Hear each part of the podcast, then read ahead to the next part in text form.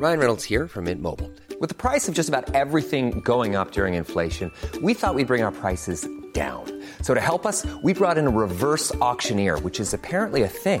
Mint Mobile unlimited premium wireless. Ready to get 30, 30, bit to get 30, bit to get 20, 20, 20, bit to get 20, 20, bit to get 15, 15, 15, 15 just 15 bucks a month. So, Give it a try at mintmobile.com slash switch. $45 upfront for three months plus taxes and fees. Promo for new customers for limited time. Unlimited more than 40 gigabytes per month. Slows. Full terms at mintmobile.com. En Gironde, les pompiers restent mobilisés. À la teste de bûche, l'incendie est fixé, mais les soldats du feu sont toujours sur place. Objectif, maîtriser les fumerons qui pourraient raviver le brasier et préparer le reboisement.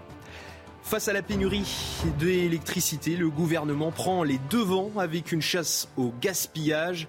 Première mesure, interdire la climatisation ou le chauffage lorsque la porte d'un commerce est ouverte. Qu'en pensent les commerçants? La réponse dans notre journal. Six mois que la guerre en Ukraine a débuté et les combats continuent. Hier, la ville d'Odessa a été touchée par un bombardement de l'armée russe au lendemain de l'accord entre Kiev et Moscou sur l'exportation de céréales.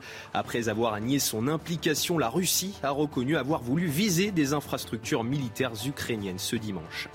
Et puis Max Verstappen remporte le Grand Prix de France. Sur le circuit Paul Ricard, le néerlandais a été le plus rapide devant Lewis Hamilton. De son côté, le pilote Ferrari Charles Leclerc, auteur de la pole position hier, a dû abandonner. Au classement général, Max Verstappen compte désormais 63 points d'avance sur son rival monégasque.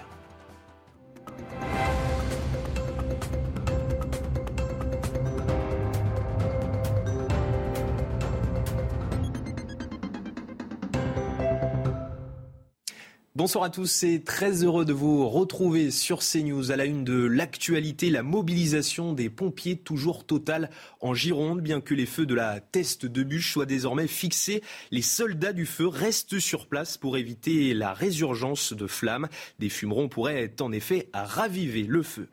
Et pour tenter de priver de combustible l'incendie, plusieurs pare-feux avaient été réalisés par l'Office national des forêts. Le monde forestier s'active désormais pour retirer le bois mort afin de préparer le reboisement. Sébastien Sabat, Régine Delfour et Florian Paume.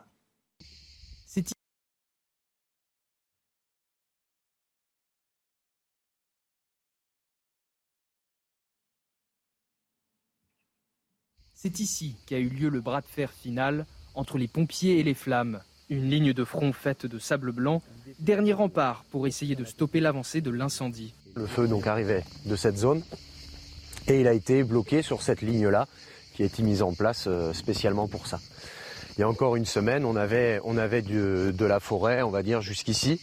On a créé ce genre d'infrastructure sur un kilomètre, donc vraiment pour coincer la tête de feu sur ce secteur.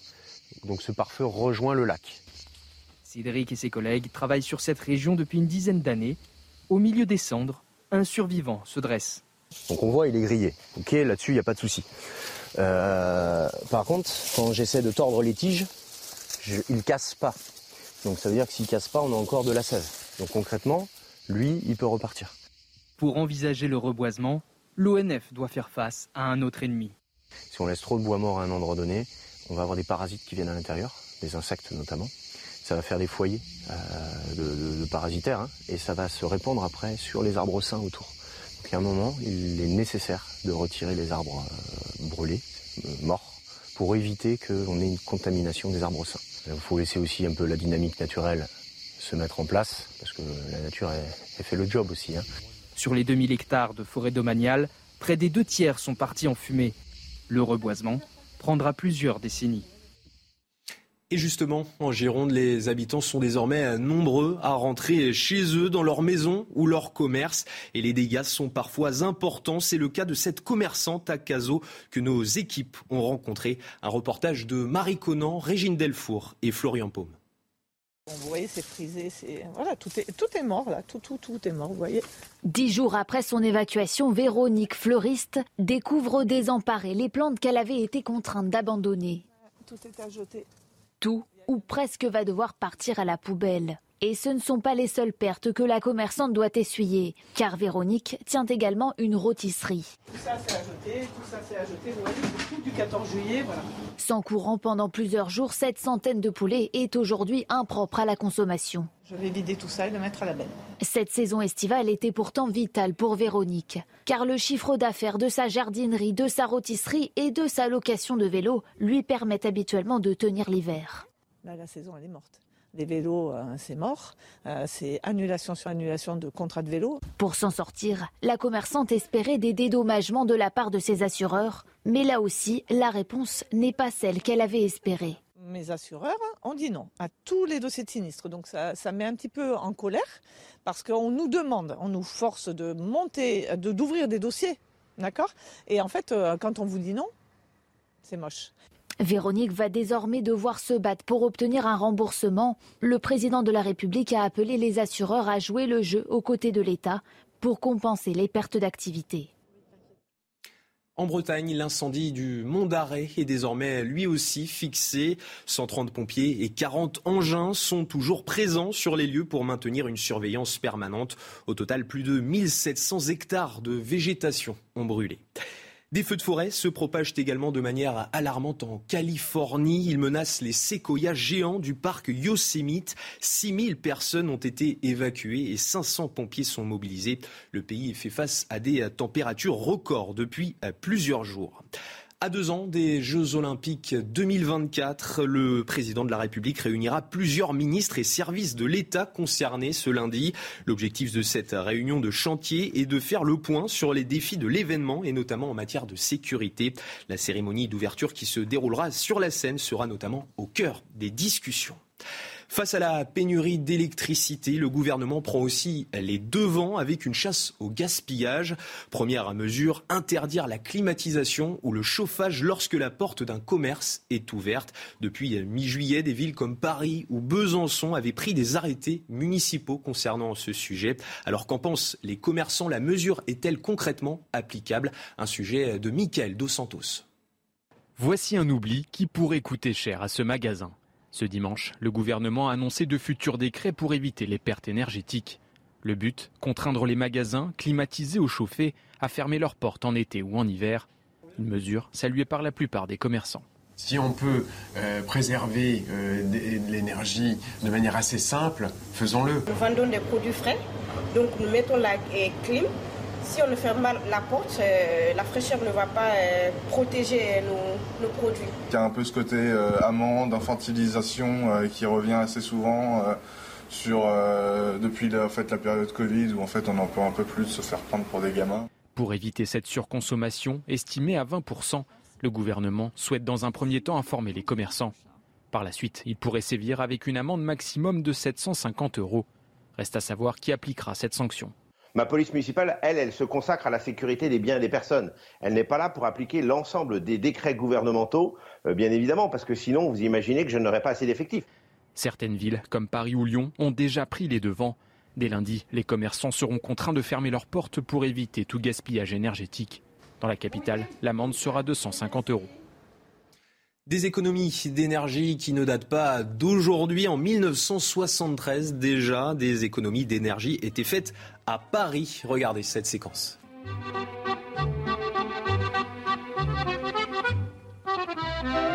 Sans transition, nous voici à la fin de l'année 1973, en novembre, époque à laquelle Paris la nuit était encore pour tout le monde le Paris des enseignes lumineuses, des cabarets et des vitrines. C'était un Paris qui s'amusait. Aujourd'hui, à la suite des restrictions gouvernementales, nos magasins parisiens ne laissent plus brûler la nuit que le nombre de lumières indispensables. Face à ces restrictions, que pensent les principaux intéressés, c'est-à-dire les commerçants Monsieur Souvigny, directeur d'un magasin avenue de la Grande Armée, nous répond. Ces restrictions, bien entendu, nous gênent énormément. Et je crois pouvoir parler d'ailleurs au nom de tous nos collègues et tous nos amis, que ce soit de l'avenue de la Grande Armée ou éventuellement même d'autres secteurs comme les Champs-Élysées. À Carcassonne, une propriétaire a utilisé une méthode bien radicale pour expulser ses locataires. Elle reproche à la famille de ne pas avoir payé son loyer. Elle a décidé de témoigner pour expliquer ses agissements. Écoutez.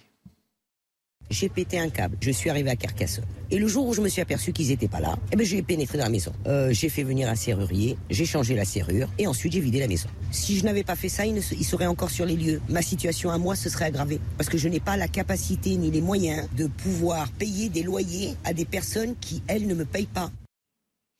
Alors comment la famille a-t-elle réagi à cette expulsion forcée? La mère et le père de famille témoignent également. J'ai fait du coup le tour vite fait de la maison. Il y avait mon fils avec moi, mais il m'a dit maman, euh, on n'a plus rien. Euh, on a retrouvé des choses qui étaient à l'intérieur, à l'extérieur. Euh, elle avait tout mis sur le trottoir et elle avait dit aux gens de servir. C'est pour mes enfants. Je pense à mes enfants. C'est lamentable. Et alors cette expulsion est-elle légale? Que dit vraiment la loi? Samuel Zetoun, avocat spécialisé en droit immobilier, fait le point sur le sujet. Oui, c'est parfaitement illégal. Euh, la violation de domicile est punie par euh, un an d'emprisonnement et, 15 000 euros, 15 euh, euros d'amende. Et le vol des affaires du locataire est puni par, par 3 ans d'emprisonnement et 45 000 euros d'amende. Donc c'est parfaitement illégal. Maintenant, cette dame, on, peut, on peut parfaitement la comprendre. moi, j'ai tous les jours des gens qui m'appellent au téléphone pour me dire qu'ils sont désespérés, puisqu'ils ont du mal à expulser leur locataire qui ne leur paye pas le loyer depuis parfois, euh, parfois deux ans. L'expulsion est illicite, donc en plus des infractions pénales euh, euh, qu'elle a commises, les, locataires expulsés de façon illicite peuvent demander leur réintégration des lieux et même obtenir des dommages et intérêts pour cette, pour cette expulsion illicite. Et restons justement dans le domaine judiciaire avec un sondage publié par nos confrères du journal du dimanche. Pour une large majorité de Français, l'institution judiciaire fonctionnerait mal, un chiffre qui n'a jamais été aussi haut depuis 60 ans. Marie Conan. Le constat est accablant. La justice fonctionnerait mal selon une grande majorité des Français, 73% d'entre eux précisément. C'est ce que nous révèle ce sondage IFOP. Un sentiment qui aurait tendance à s'accentuer avec les années. Car il y a 60 ans, 6 Français sur 10 seulement jugeaient la justice incompétente. C'est 13 points de moins qu'aujourd'hui. Le président Emmanuel Macron avait pourtant proposé un programme ambitieux de réforme de la justice, insuffisant selon une grande partie de la population. À peine 27% saluent son action pour la justice aujourd'hui. Au début de son premier quinquennat, en 2018, ce chiffre était supérieur de 10 points.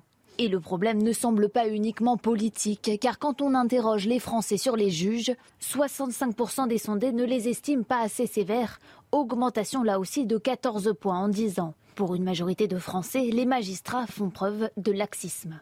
Ce sondage intervient alors qu'Éric Dupont-Moretti, ministre de la Justice, a entamé lundi une série de consultations avec les citoyens et les acteurs du monde judiciaire.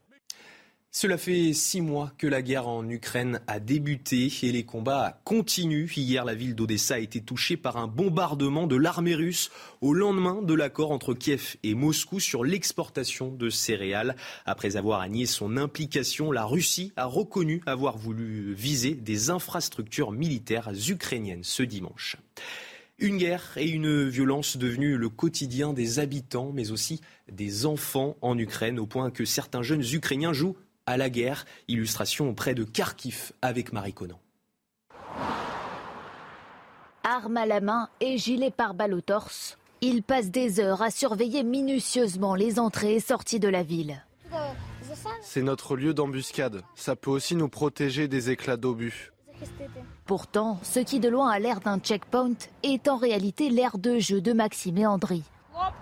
Les garçons, c'est l'heure de manger. Depuis qu'un obus a frappé près de leur maison il y a quelques mois, jouer à la guerre est devenu le passe-temps favori des deux garçons de 11 ans. Je dois rester au checkpoint pour défendre le pays, pour défendre nos proches et pour que tout aille bien. Maxime et André ont appris à imiter les militaires ukrainiens qu'ils croisent chaque jour, à se déplacer, faire le salut et à tenir leurs armes factices comme eux. Avec l'aide de leur famille, ils ont pu compléter leur équipement. Nous avons économisé de l'argent et nous leur avons acheté des pistolets automatiques en plastique. Notre grand-mère a fabriqué notre premier drapeau ukrainien. Au fil des jours, ils se sont rapprochés de plus en plus de la route et maintenant ils sont là tous les jours. Tout le monde les connaît dans le quartier. Comme son père, André souhaite, quand il sera grand, combattre aux côtés de l'armée ukrainienne. Les autorités italiennes débordées par une vague migratoire ces dernières heures, plus d'un millier de personnes ont débarqué dans différents ports du pays, plus de 600 en Sicile et 522 sur l'île de Lampedusa. Lors de leur traversée de la Méditerranée, cinq migrants n'ont pas survécu. Le pape François a pris la direction du Canada ce dimanche en chaise roulante. Le pape de 85 ans a dû utiliser une plateforme élévatrice pour monter à bord de l'avion. Une visite lors de laquelle il devrait renouveler sa demande de pardon pour le rôle de l'Église dans le drame des pensionnats pour autochtones. Le Comic Con, rendez-vous incontournable de tous les fans de comics, se poursuit à San Diego, en Californie. Les stars de cet événement, c'est bien évidemment les super-héros. Alors que les projets de films futurs sont annoncés, la rivalité entre les studios Marvel et DC Comics fait rage sous le soleil californien.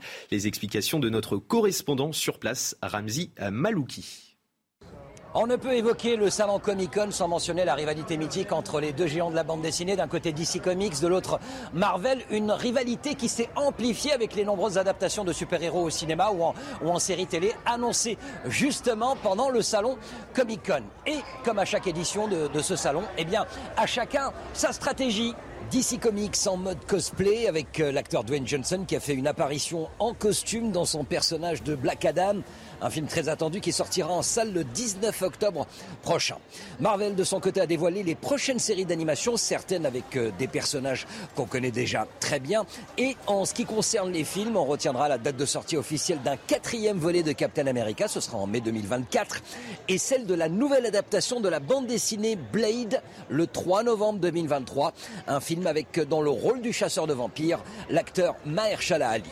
Alors, 9h du matin, c'est l'heure à laquelle Comic Con ouvre ses portes. Les journées peuvent être très longues, elles peuvent parfois se, terminer vers 23h, mais pour les 100 000 et quelques fans qui viennent ici, pas question de rater même une seule minute de ce salon dont les portes euh, se ferment. Mais déjà, beaucoup euh, commencent à évoquer un autre rendez-vous. Ça, c'est en septembre. C'est un autre salon qui s'appelle D23 et qui réunit cette fois uniquement les fans de Disney. Ça se passe à une heure de San Diego, plus au nord, à Anaheim. Et on commence ce journal des sports avec la dernière étape du Tour de France et Jasper Vingegaard remporte sa première grande boucle. Le coureur de la Jimbo Visma devance le grand favori annoncé Tadej Pogacar. Une dernière étape marquée également par la victoire au sprint du Belge Jasper Philipsen. Le récit de cette ultime étape avec Vincent Petitpez. Paris a sacré un nouveau roi. Après trois semaines de course, Jonas Vingegaard a remporté son premier Tour de France et laissé la dernière victoire d'étape à Jasper Philipsen. À peine le temps de boire le champagne pour la Jumbo-Visma que Wood van Aert s'amuse avec Tadej Pogacar. Une attaque dès le kilomètre zéro qui force Jonas Vingegaard à réagir. Tout le monde l'aura compris, la blague a fonctionné et ces trois-là peuvent s'offrir un bain de foule en trio. Mais cette dernière étape n'est pas qu'une parade. Arrivé sur les Champs-Élysées, une échappée se forme avec notamment deux coureurs de la Groupama FDJ, Antoine Duchesne et Olivier Legac. Pas de quoi contrecarrer les plans des équipes de sprinteurs, sauf si Filippo Ganna et Tadej Pogacar s'y mettent. Cette fois, c'est sérieux à 6 km de l'arrivée. Mais le sprint est inévitable. Sans Wood van Aert, le tenant du titre resté en queue de peloton, le plus fort s'appelle Jasper Philipsen. Deuxième victoire d'étape sur ce tour pour le Belge. Et sûrement la plus belle. Un Tour de France qui se termine et un autre qui commence. Ce dimanche a vu le départ de la grande boucle version féminine et c'est la néerlandaise Lorena Vibes qui remporte la première étape entre la Tour Eiffel et les Champs-Élysées. Victoire Berthaud est la première française du classement général. Ce Tour de France féminin prendra fin le 31 juillet prochain à la super planche des belles filles. Pour son septième match amical de la saison, l'Olympique lyonnais l'emporte de buts à zéro face au Feyenoord Rotterdam. Un match qui s'est joué en première mi-temps. Alexandre Lacazette ouvre le score d'une frappe lointaine à la 32e minute. Son deuxième but dans cette préparation. Dix minutes plus tard, c'est Rennes Adélaïde qui double la mise pour les Gaunes avec de la réussite. Il s'agit de la quatrième victoire des Lyonnais dans cette tournée estivale. En Angleterre, les demi-finales de l'Euro approchent pour les Bleus. Victorieuses des Pays-Bas en quart de finale, un but à zéro. Les filles de Corinne Diacre ne veulent pas se laisser aller après cette belle victoire. Charlotte Bilbao s'exprime à quelques jours de la demi-finale face à l'Allemagne. On l'écoute. On est contente, c'est le dernier carré. C'est c'est ce qu'il y a de, plus important pour nous. Maintenant, comme je disais tout à l'heure, c'est étape par étape. là maintenant, on va se focaliser sur le match de l'Allemagne. En tout cas, ça a été un bon match, un très bon match hier.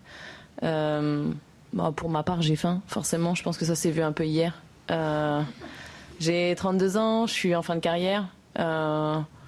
j'ai envie de profiter des moments présents. On a un groupe de qualité. J'ai voilà, envie qu'on y aille le plus loin possible. Et, hier, j'avais pas du tout envie qu'on rentre à la maison. Et on termine ce journal des sports avec de la Formule 1. Max Verstappen remporte le Grand Prix de France sur le circuit du Castellet. Le Hollandais devance Lewis Hamilton et George Russell. Esteban Ocon est le premier Français. Il se classe huitième. Revivez les meilleurs moments avec Bruno Scagliotti.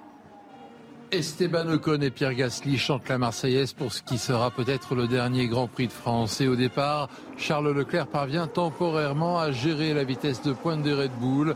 Il est en tête au premier virage. Hamilton se glisse à la troisième place. À rythme sensiblement égal, tout ça se joue dans les stands. Verstappen est le premier à s'arrêter au 17e tour. Charles Leclerc aurait peut-être dû en faire autant. Leclerc est sorti Non. Ah non, Charles Leclerc est sorti de la piste, c'est pas vrai. Leclerc dans les pneumatiques. Il est là, il a perdu le contrôle au virage numéro 11 dans le double droit du Bosset. Accélérateur électronique de nouveau en panne, Leclerc perd le train arrière. Pour lui, la course est finie. Voiture de sécurité. Pour restart, c'est avec Lewis Hamilton qui fête son 300e Grand Prix que Verstappen doit traiter. Seul espoir de Ferrari, Carlos Sainz qui remonte un temps à la troisième place. Alors obligé de défendre à la corde Pérez. Sainz va mieux réaccélérer en sortie ici, peut-être pour. Euh, ah, S'il va là, Ouh, là, le coup de volant là, ah attention là, le coup de volant. Ah c'est oh, magnifique, magnifique, ah, oui, ça va, venir ou pas Oh ici, il va y aller. Oh c'est superbe. Mais Sainz doit s'arrêter au stand et c'est George Russell qui passe Pérez magistralement. Verstappen remporte son 27e Grand Prix et égale Jackie Stewart. Derrière, Mercedes s'offre son premier double podium de la saison avec Hamilton et Russell. Ocon est 8e, Gasly 12e. Et restez bien avec nous sur CNews dans quelques instants. Place à un nouveau journal. Nous reviendrons sur les feux en Gironde qui continuent de mobiliser les pompiers, bien que les feux de la teste de bûche soient fixés. Retrouvez tous nos programmes et plus sur cnews.fr.